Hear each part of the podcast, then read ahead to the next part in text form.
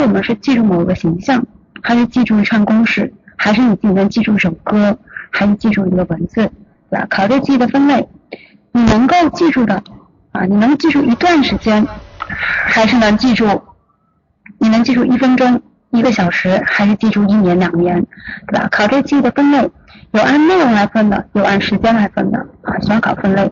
另外特别有意思的就是孩子的记忆啊，它跟成人不一样。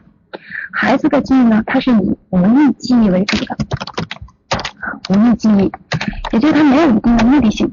突然你就觉得这孩子特别可爱啊，以前就是经常会播一些电视剧或者有一些那种歌曲播放的很多的时候啊，像前段时间很流行那个小苹果啊，大街小巷都在放那小苹果。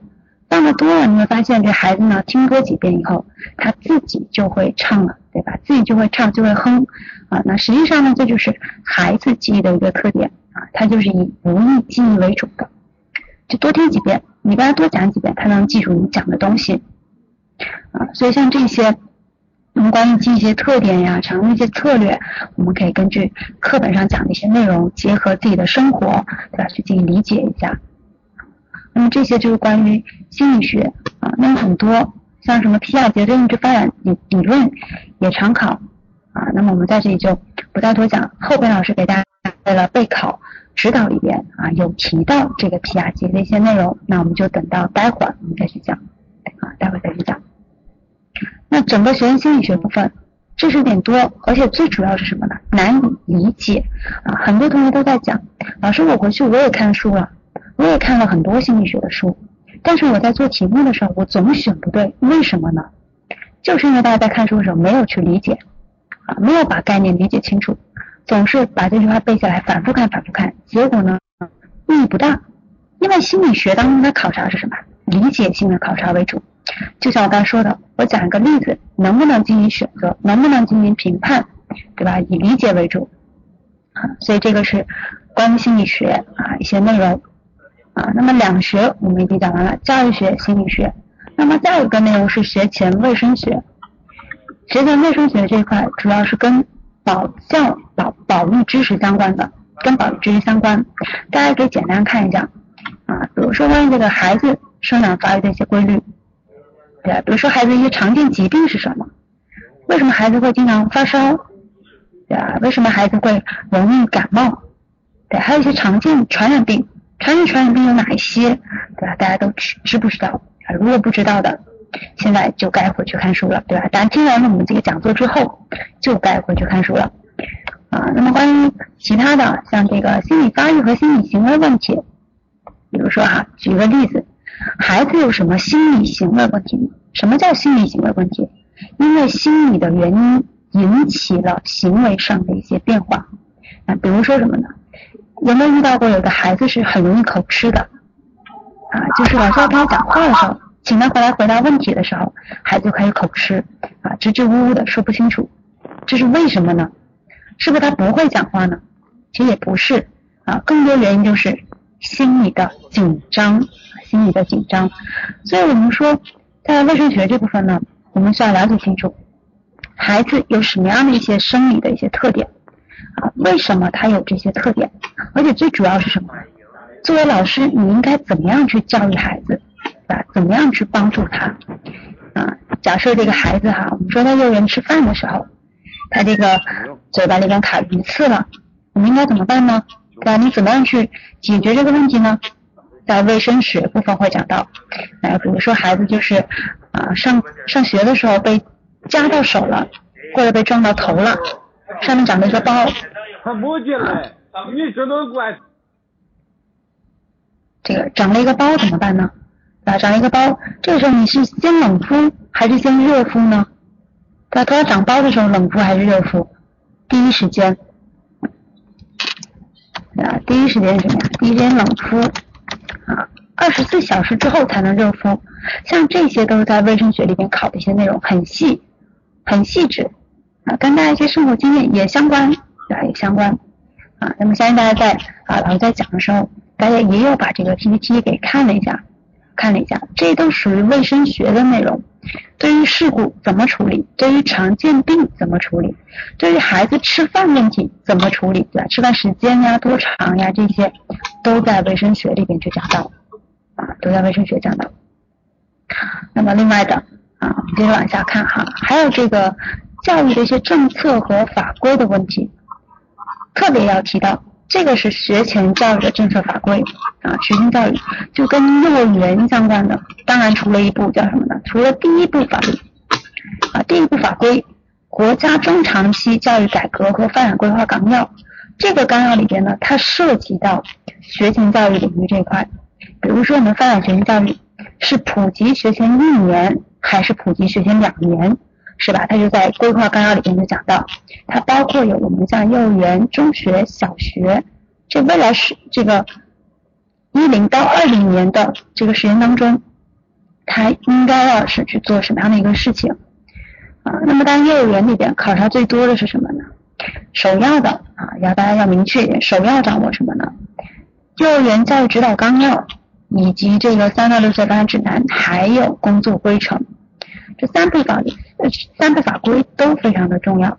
那比如说工作规程就提到了，啊，幼儿园里边每天户外活动的时间不能少于两小时，其中呢，户外活动、体育活动的时间不能少于一小时。像这细节会考察。像这个教育指导纲要讲什么呢？这指导纲要里边，不知道大家看过没有？但如果有看过同学，应该有一定印象。它讲的是幼儿园教育当中五大领域。啊，像语言、艺术、这个科学、社会领域当中，它都是什么样的一个目标？应该是怎么样的方法去进行指导？啊，指导纲要里边提到。那一般像这种，它就有可能考你主观题，主观题什么呢？比如说简答，它也有可能考你什么？考你这种客观题，像单选这一类的啊，也会有所考察。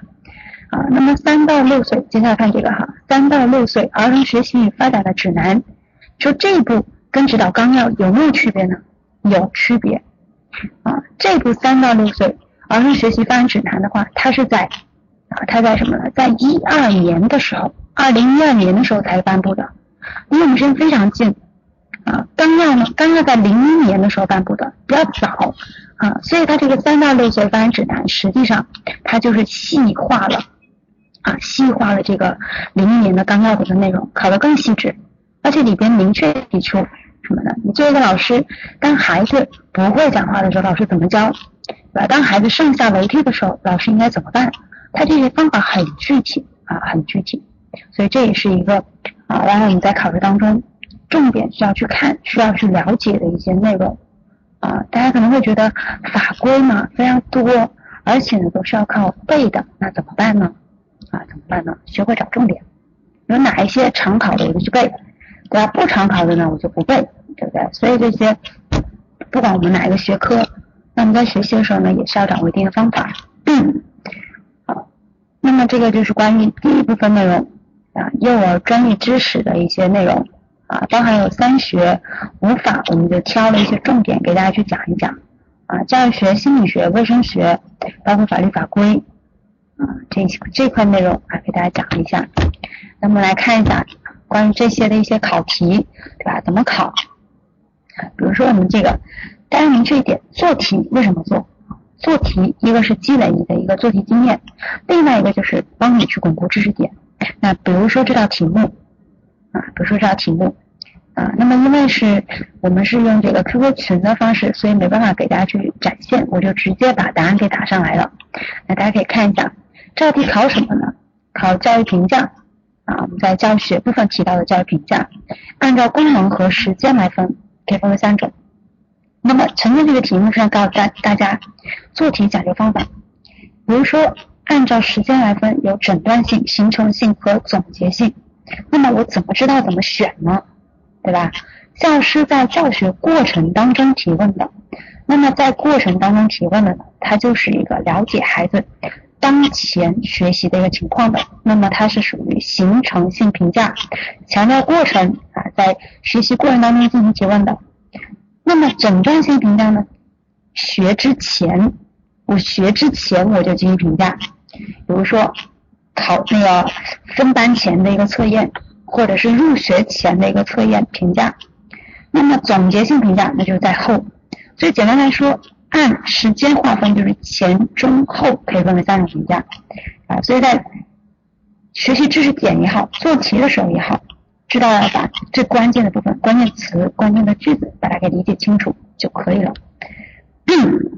再来看这道题目啊，看这个考察的是教学当中关于啊关于什么呢？关于这种教学方法的一种考察。那题目当中讲到，有一位老师将兔子带到班上，对孩子们说：“我们来看它长成什么样。”好，那明确一点，这个兔子是给老师看还是给孩子看？对吧？主要是给谁看呀？给孩子看的。所以给孩子看的，我们来看一下，它是观察法还是演示法？那肯定是观察法。观察由孩子来观察，孩子来看某一个事物的方法叫观察法。演示呢，老师来进行的，对吧？老师来进行才叫演示啊。所以像这些考要非常细致，像这种就是以案例的形式来考察的。好，那么再再来看一道题目，关于儿童观的一种考察。像这种的话，它虽然考的是概念，但是它也是在理解的基础上去考的。好，那么因为时间关系，我就直接给大家去讲。我们说。以人为本位的儿童观讲的是什么呢？就是以孩子为本位，不管我怎么教，我都是要考虑孩子的一个需要，考虑孩子的需要为出发点去进行教学的。所以你只要判断一下，三四个选项当中哪一个是考虑孩子需要，对吧？第三个考虑到孩子享有生存权、发展权、教育权，就是以孩子为主体的，所以它是以人为本位。嗯，其他两点内容，大家。回去可以赶紧百度一下，或者找一下相关的教材来看一看。啊，像这个大家可以看一下。我们前面提到过，幼小衔接就是一个重要的内容。那么到底幼小衔接是干嘛的？那为什么要幼小衔接？啊，更好的让这个孩子呢能够去适应小学的一些生活。那么以下四个选项当中，哪一个是让孩子去适应生活的呀？对吧？只有 A。我会整理，这个培养的是孩子的一个独立性，对吧？自主能力、自我管理的一个能力，叫我会整理。那么还有这些考察的，对吧？像多选题考察属于幼儿记忆的一些特点，像这个我可以说很小白这道题目，只要大家能把幼儿记忆的特点，对吧？一二三四五点，把这个主要的内容把握清楚，你会发现这种选择题直接就可以选择。啊，像这题的话，我们是用排除的方法。比如说幼儿记忆特点，我们一开始对吧？那个旁边这块框里面还有孩子是以什么记忆为主呢？无意记忆为主，对吧？刚刚我还打的这个内容，以无意记忆为主。所以四个选项当中，第四个选项就有问题了。有意识记占优势，孩子呢没有什么目的性的，他年龄越小越没有这种目的性。所以说 D 选项很明显是一个错误啊，只能是以无意识记为主，这是一种判断的方法。另外还有是什么？你看 A 跟 B 选项两个选项有问题啊，大家都讲到有意识记跟无意识记，出题的人肯定要混淆你，两个哪个能选，哪个不能选，对吧？所以在学习当中把知识点理解清楚就可以了。还有像这个像记忆的，我们大家也讲过。啊，像记忆对吧？你是记住形象，还是记住公式，还是记住某一个情绪，还是记住某个动作的状态？啊，如果说你像这道题目一样，去参观动物园之后能够记住猴子，是不是记住猴子长什么样呢？对吧？能够记住猴子长什么样，能够记住老虎长什么样，这个呢就属于是形象记忆。所以像这种题目怎么备考，怎么学，对吧？把概念理解清楚啊，你找一些方法。形象记忆就是记形象，运动记忆就是记动作。比如说做一套操，对吧？记动作。好，当你把握好这知识点之后，看到题目非常容易选择，我只要找关键词即可啊，找关键词。这个是做题的一些技巧啊，老师也在讲知识点的时候啊穿插给大家啊。那么这道题也是一样的，也考的例子的形式啊，考例子。嗯，好，像这第八题我们可以讲一讲。这个的话，它考的就很小白。什么叫小白呢？就是很简单的意思。啊，很简单，直接就考人物跟理论去进行匹配。比如说最近发展区谁提出来的？四个人肯定只有一个人，这个人是维果斯基。啊，那么简单说一下，像维果斯基的话，他就是提出最近发展区主要把握这个内容。像皮亚杰的话，关于他的理论比较多。像关于游戏的分类，皮亚杰有提过。啊，像关于这个思维的一些特点、阶段，皮亚杰有提过。像包括我们在后边讲到的教育理论里边，啊，也有讲到皮亚杰关于道德发展的一些内容。啊，那么像福贝尔之前我们提到过了，所以像这些人物的话，啊，我们主要是列表格的形式，你们把它记下来，人物观点理论匹配就没有问题啊，没有问题。好，我看一下，因为我们这个时间关系啊，这些题目啊就不能再一道一道的给大家去讲。那么像第十题这个也可以看一下，像第十题这个的话，考的就是法律的法规，法律法规怎么考？考具体内容啊，考具体内容，也就是直接找重点考察。比如说这知识点链接，我们看一下，纲要里边提到一句话，这句话叫“教师应该成为幼儿学习活动的支持者、合作者和引导者”。好，这句话非常重要，所以直接出单选题，来问你教师应该成为什么样的一个角色？支持、合作、引导，所以包括顺序，它也不能搞错啊。但如果是，当然如果是这个什么呀？如果是多选题怎么办呢？也很简单，对吧？多选题直接就是分开选，支持、合作、引导没有问题啊。所以这是关于法律法规政策第一种考察形式，直接考啊，直接考，直接考内容啊。像这个十一题也是一样的，把这种关键词把它圈出来，作为一个记忆的内容，既可以应付，既可以应付。那么除了考这种选择题以外，哈，我们说像法律政策的话，它还有可能考这个主观题。啊，比如说案例分析啊，这块我们待会会讲到啊，教育公共基础知识里边会有个例题给大家去看，所以就不再多讲。好，那么像这个我们可以挑一道给大家看一下啊，最简单的第四道，幼儿学习是以间接经验为主，让你判断一下对不对，也是找关键词去判断啊，大家明白？判断题也好，单选题也好，一定要学会看题目啊，学会看题目。像这个幼儿学习是以间接经验为主的，对不对？肯定不对，因为孩子是以什么呀？他是以直接经验为基础，以直接经验，也就为什么孩子啊一定要去操作，一定要去玩这个游戏，玩这个玩具呢？就是因为要以直接经验为主。所以这种考察叫一字之差，改动一个字，它就是错的。像法律法规政策也是一样的，顺序调整错，对吧？改动一个字错。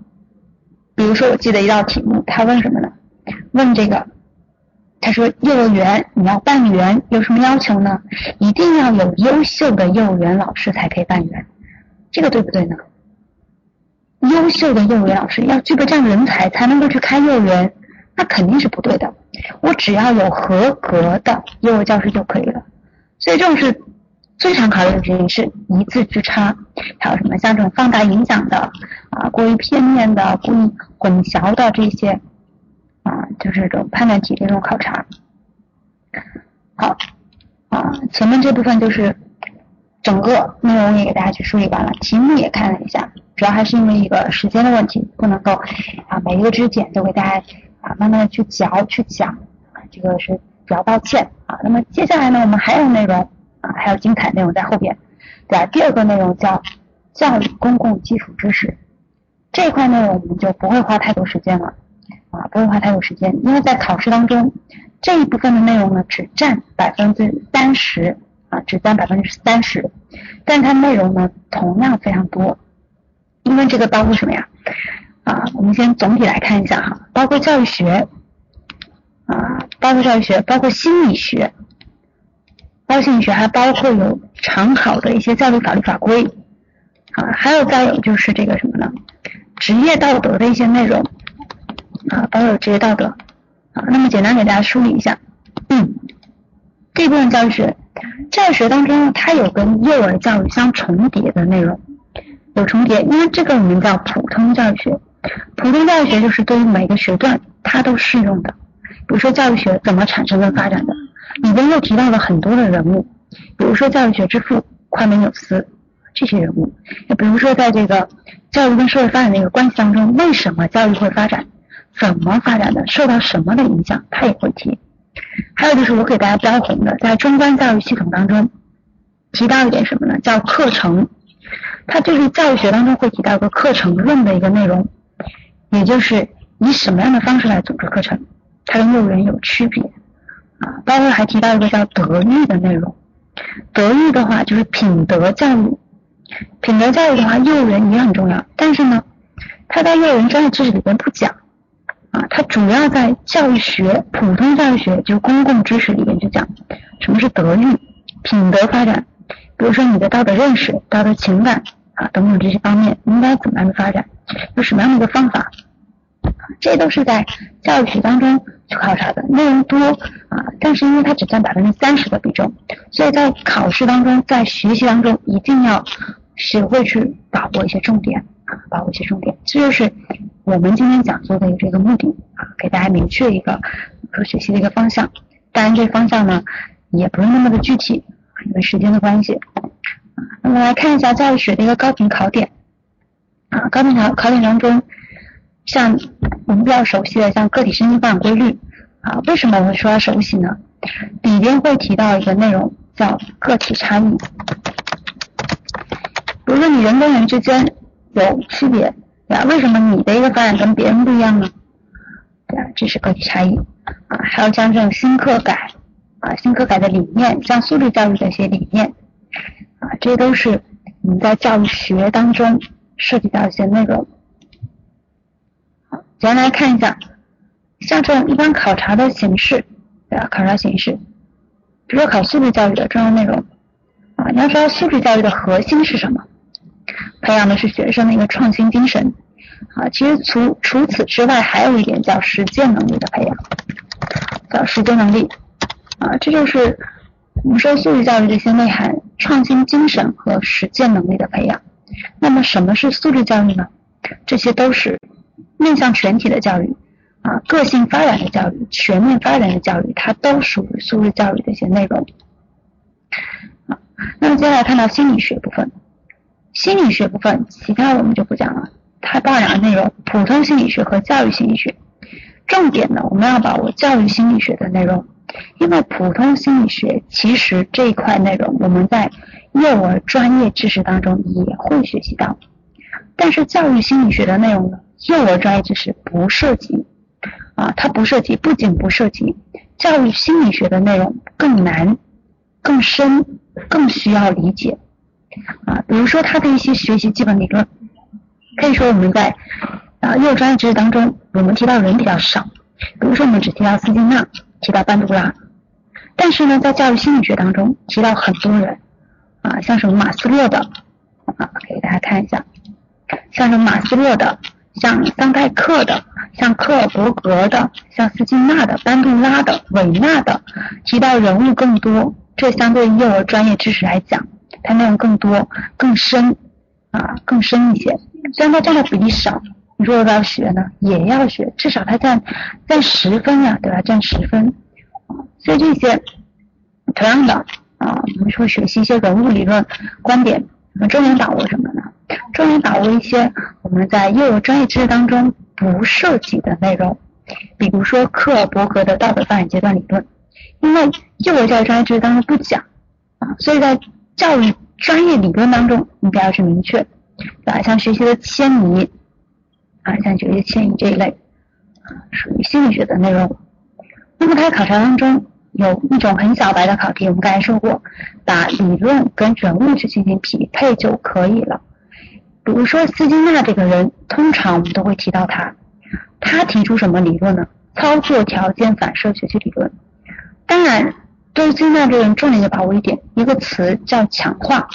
他提出的就是强化这样的一个观点啊，提出强化啊，通过这种外界给你一些刺激，然后呢，让你能够继续进行学习一些强化的理论。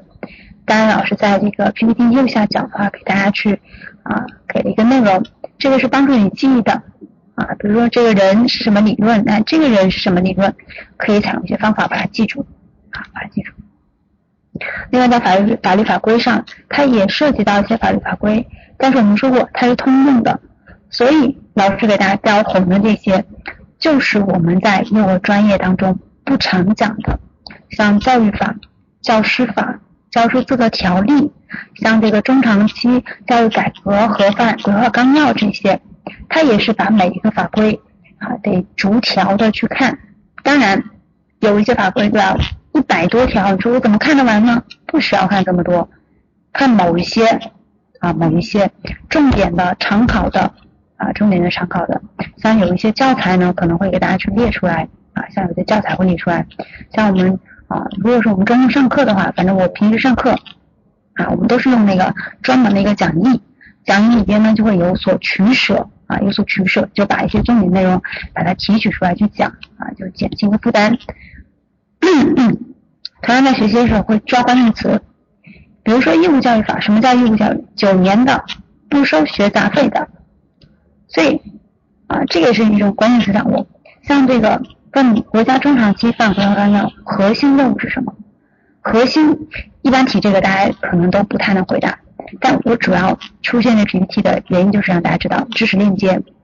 国家中长期教育改革范规划纲要里边提到工作方针。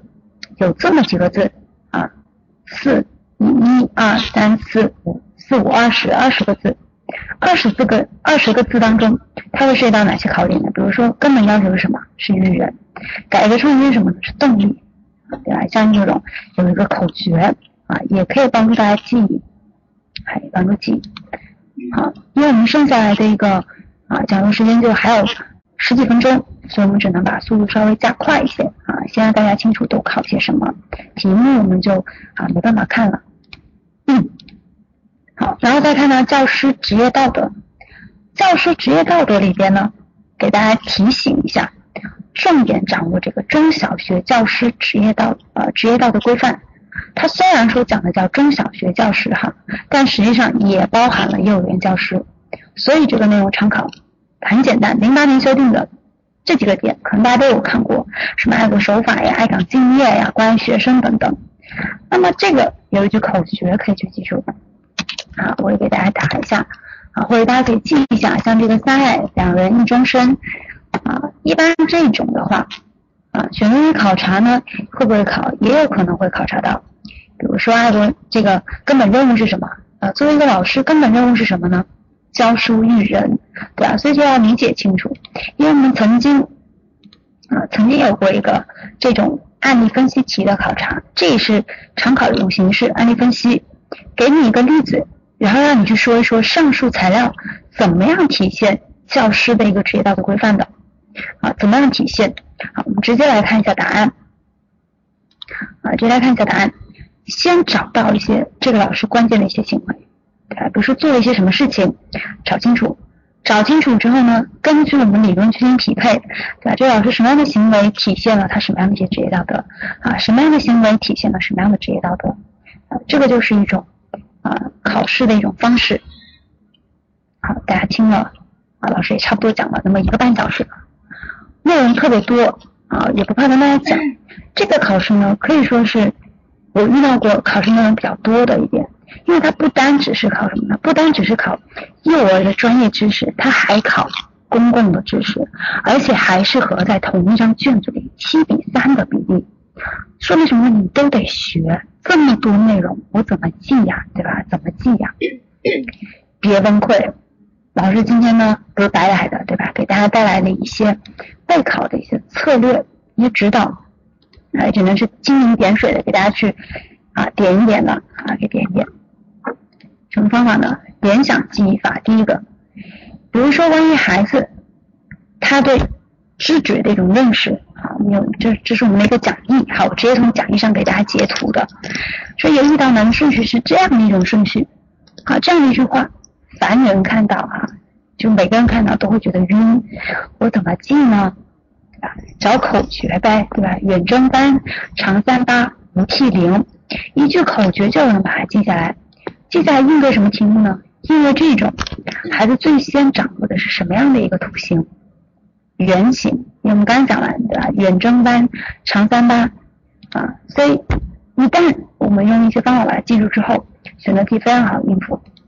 那么除了记口诀之外，啊，还可以去编啊，像这些啊，也是我们在讲课，就我们平时在上课的过程当中啊，老师会给大家去讲的一些内容，像记人物，记佩斯特鲁奇。佩斯特鲁奇这个人要记什么呢？比如说提倡这个情感教育，提倡这个爱的教育，提倡这种和谐发展的一个教育。那很多内容我记不完呀，我就编口诀呗，对吧？佩斯的爱很和谐啊，佩斯的爱很和谐，因为他是这个。提倡爱的教育这样的一个人啊，那么像洛克，对吧？像洛克这个人有什么理论观点呢？就不再去讲，但也是编个口诀，对吧？洛克在白板上画了一幅漫画，我一句话就可以把他的理论、把他的书、把他的观点把它给记下来，是不是特别轻松呢？啊，这就是一种记忆术记忆的方法啊。还有像这些啊什么啊，关于我们这种啊口诀的记忆方法。啊，是可以采用的，也是推荐给大家去使用的。像什么考察，对吧？我国第一个实施的学制是什么呀？癸卯学制，对吧？因为有句口诀叫“人颁布，癸实施，长期须美国”。啊，那么一句口诀就可以应对这样的一种考题了。啊，像这个我国实行的第一个现代学制是什么呀？癸啊，因为有一个叫癸卯学制，所以这个是在学习过程当中。大家可以去编，但是说编不出来怎么办呢？对吧？听老师讲课就对了啊，对吧？老师会给大家一些口诀啊，会给大家口诀。好，那么这是除了这种方法之之外，还有就是利用实验的方法记实验，因为往往这些研究心理学的人啊，他们都很喜欢做实验啊，都很喜欢做实验，拿人做实验也好，拿小白鼠做实验也好，都会有一些实验。那比如说啊，老师就讲一个特别有意思的，这叫三山实验，三山这个呢就是皮亚杰做的一个实验，检测孩子自我中心的一些特点。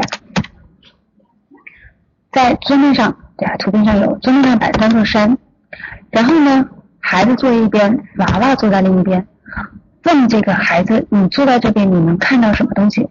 孩子就会告诉你，我能看到什么有房子呀，有树呀，有山。但是呢，娃娃那边呢，实际上它是没有房子、没有树、没有山的。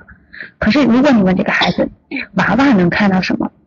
他会回答你，他能看到的东西。他会认为我能看到东西呢，娃娃也能看得到。所以有些时候，我们不能光记实验的名字，你得要了解这个实验是什么样的一个内容。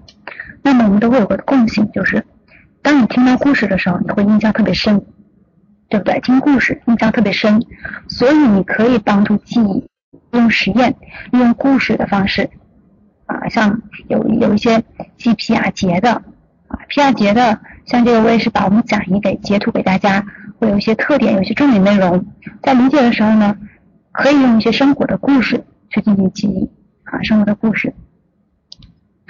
那么再有就是啊，除了记故事之外，对吧？是不是还可以列一些表格呀？表格大家可以看一下，当然你也可以用手机拍一下都没有关系啊。你可以看一下这个啊，这是老师给出来的。像陈乐琴对吧？重点掌握什么样的一些理论，你把它一梳理，非常清楚。不管单选题、多选题都可以去应对，对吧？像陶行知什么理论，张雪门什么理论，一眼看过去非常明了。你不会觉得说字多内容多我背不下来，不会，你把它梳理一遍就非常清楚了啊。这是以一个表格的形式啊。那么你老师也是抓着这一点点时间给大家去讲的，反正我通常用的也是通常介绍我的学生们去采用的一个方式，记图表也好，记故事也好，总而言之一句话，别死记硬背。啊，不是什么内容都都是只能用死记硬背这样方法的。比如说像法律法规，你可以去记，可以去背。但是像心理学呢，怎么办？对吧？多理解啊，多理解啊。那么具体啊，怎么复习呢？对吧？怎么复习呢？首先你要准确的定位你自己，到底你是哪一个知识欠缺啊？到底你是幼儿专业知识更不懂，还是这个教育基础理论更不懂？还是你法律法规没背清楚？首先你就要想好，特别是听完我们今天讲座之后，老师讲的这些内容，PPT 当中呈现的这些内容，到底懂不懂？懂多少？对吧？当然啊，这个讲座听完之后，可以去翻翻书，可以去看一下啊，先准确定位自己处于什么样的一个程度，然后呢，再正确的去选择适合自己的一些学习策略。比如说，有的同学呢。抄书记得多一些，有的同学呢做题记得多一些，有的同学呢听老师讲课记得多一些，对吧？每个人方式方法不同，找准自己的一些方法，然后正确的去选择一些辅助的材料啊，比如说你是选择中公的教材，或者选择其他的教材，或者是你来听中公的课程，或者是其他的课程，或者是啊自己想一些办法，对吧？自己想一些办法去学习，这都是要进行规划的，你不能说。我报了名就万事大吉了，对吧？那肯定不行啊，肯定不行啊，肯定不行。所以必须要看清楚到底是自己是什么类型。现在这种考试呀，你说考前不复习就能过的人多吗？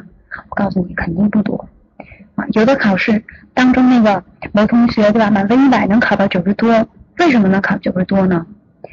啊，有经常的复习、看书、做题，有一个明确的规规划，包可能呢本身就是一个学霸，是吧？那如果我们不是学霸怎么办呢？啊，不是学霸的话，可以按照我们的一个，啊，老师给你一个规划时间的一个安排。第一步做什么呢？像我刚刚给大家呈现的一样。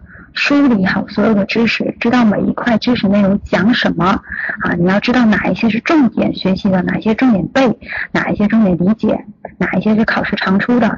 那你要知道，你要梳理好这个知识，要有个框架啊。另外梳理好之后呢，那就开始去做题了啊。做题什么？重点知识巩固，就通过做题来巩固啊。当你做题也做了一段时间了，做十天八天了，还没到笔试时间怎么办呢？模拟冲刺。什么叫模拟冲刺？找别的什么真题，或者像我们中公会给那些模拟的题目、模拟的卷子去做一做，检测自己到底是什么水平啊？哪一些知识点你还不懂的，你还得回去学的，对吧？模拟冲刺。